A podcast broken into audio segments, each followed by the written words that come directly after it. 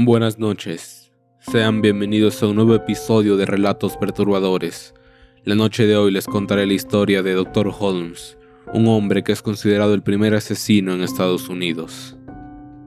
Herman Wester Mudgett, uno de los mayores asesinos en serie de la historia de los Estados Unidos de América, nace en Hillmanton, New Hampshire, el 16 de mayo de 1861. Herman es el tercero de cinco hermanos cuyos padres eran un empleado de correos con tendencia a la violencia y una madre metodista de tintes religiosos radicales. De joven, Herman tenía gran afición por la ciencia y por la fabricación e invención de pequeñas máquinas y artilugios, hobby al que dedicaba gran parte de su tiempo. Era un joven con grandes aspiraciones económicas, por lo que decidió matricularse en la carrera de medicina en Michigan. Dicha matrícula le supondría poder mendrar socialmente y decidió también con estos fines casarse a la temprana edad de 18 años.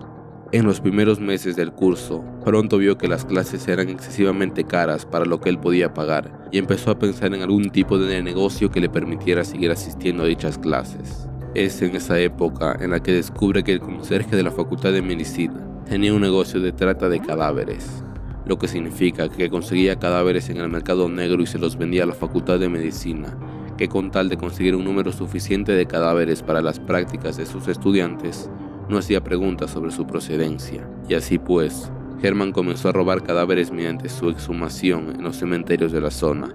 Iba de noche, cavaba las tumbas más recientes y transportaba los cadáveres hasta la Facultad de Medicina para su venta.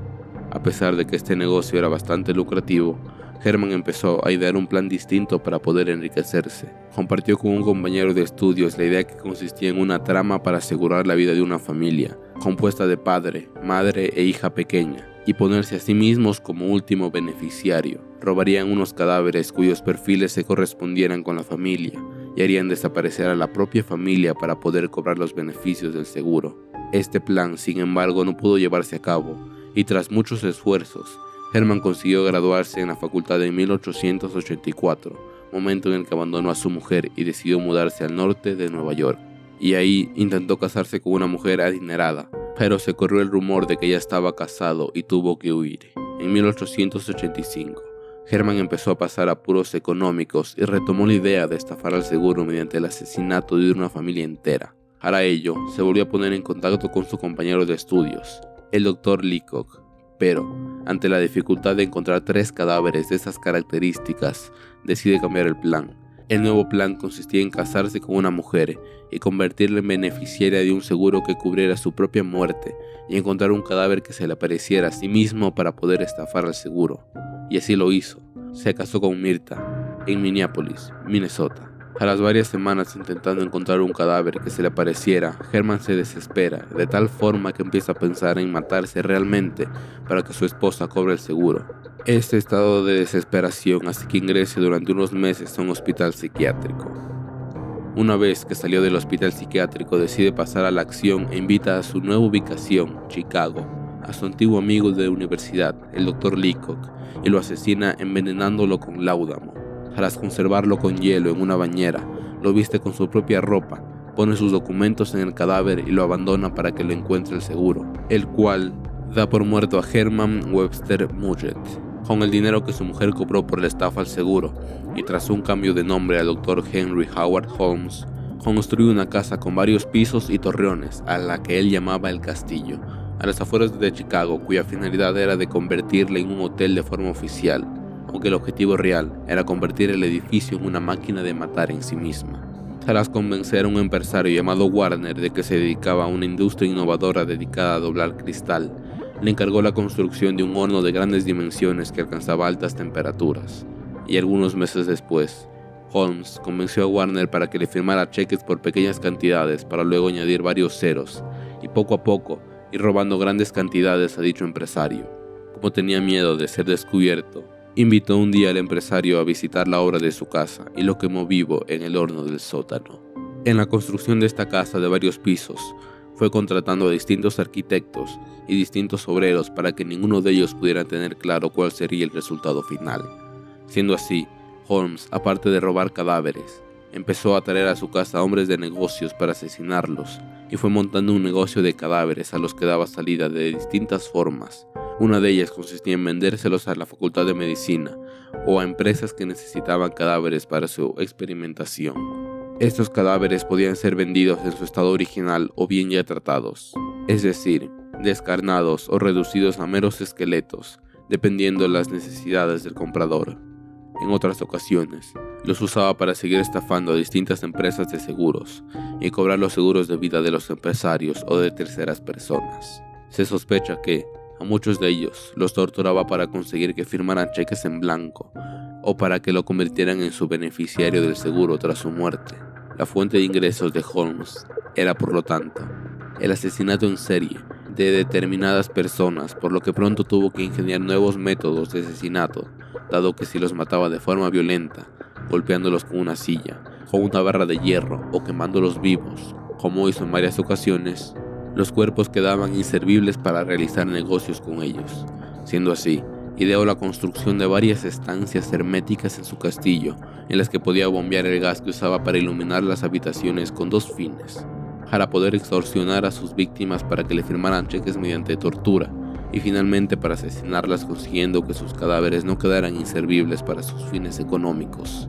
Para normalizar la apariencia del edificio, el Dr. Holmes alquiló los locales de la planta baja para explotación comercial y alquilaba las habitaciones de las plantas superiores. Todo el edificio estaba ideado para poder torturar y asesinar individuos y para deshacerse de los cadáveres sin ser visto.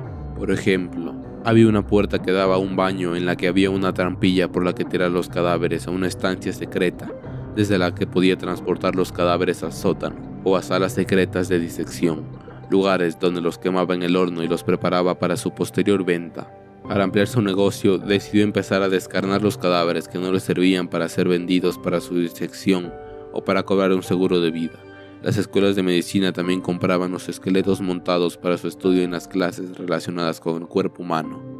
Más adelante, Holmes comienza a cometer más crímenes para poder conseguir más víctimas femeninas a las que puede torturar y matar. Decide montar una empresa de búsqueda de trabajo para mujeres. También por estas fechas, alquila uno de los locales a un relojero, a su mujer y a su hija de 8 años, dando también trabajo a la hermana de 17 años del relojero. Pocos meses después, Holmes asesinó a la hermana del relojero tras haberse negado a mantener relaciones con él y la hizo desaparecer. Dicho hecho, acabó con el matrimonio del relojero y su mujer, la cual empezó una relación amorosa con Holmes, que dio lugar a un hijo en común. Holmes terminó asesinando a la hija de 8 años del relojero. Los asesinatos de Holmes no cesaban, pero nadie parecía relacionarle con ninguno de ellos. Finalmente, en 1893, Chicago albergó la Exposición Universal y Holmes ideó un plan por el que pretendía traer a mujeres solteras y muy adineradas para albergarlas en su hotel, torturarlas y asesinarlas para hacerse con sus fortunas. El número de víctimas que sucumbieron durante estos meses es incalculable. Tras la Exposición Universal de Chicago, su hotel empezó a tener pérdidas por falta de inquilinos e incendió la parte de arriba para cobrar el seguro. Sin embargo, el asegurador investigó el incendio y descubrió que había sido provocado. Holmes debe abandonar su hotel y huye a Filadelfia, donde es encarcelado por delitos de estafa a aseguradoras. Al salir, retoma su actividad económica principal y se alía con un padre de familia llamado Pitzel. El plan era el mismo de anteriores ocasiones. Pitzel debía hacerse un seguro de vida a nombre de su esposa. Holmes encontraría un cadáver que haría pasar por el de Pitzel y los tres se repartirían los beneficios. Sin embargo, Holmes decide matar a Pitzel quemándolo vivo. La esposa, sin saber que su marido había fallecido, realmente cobra el seguro y Holmes engaña a la mujer de Pitzel. Consigue que le asigne una parte de los beneficios del seguro y que le dé la custodia de tres de sus cinco hijos para reencontrarse todos en un lugar en concreto. Con estas niñas viaja a Canadá, donde se instala con su propia mujer, desconocedora de los movimientos criminales de su marido, Holmes asesina a dos de las niñas y las entierra en una casa cerca de su domicilio familiar.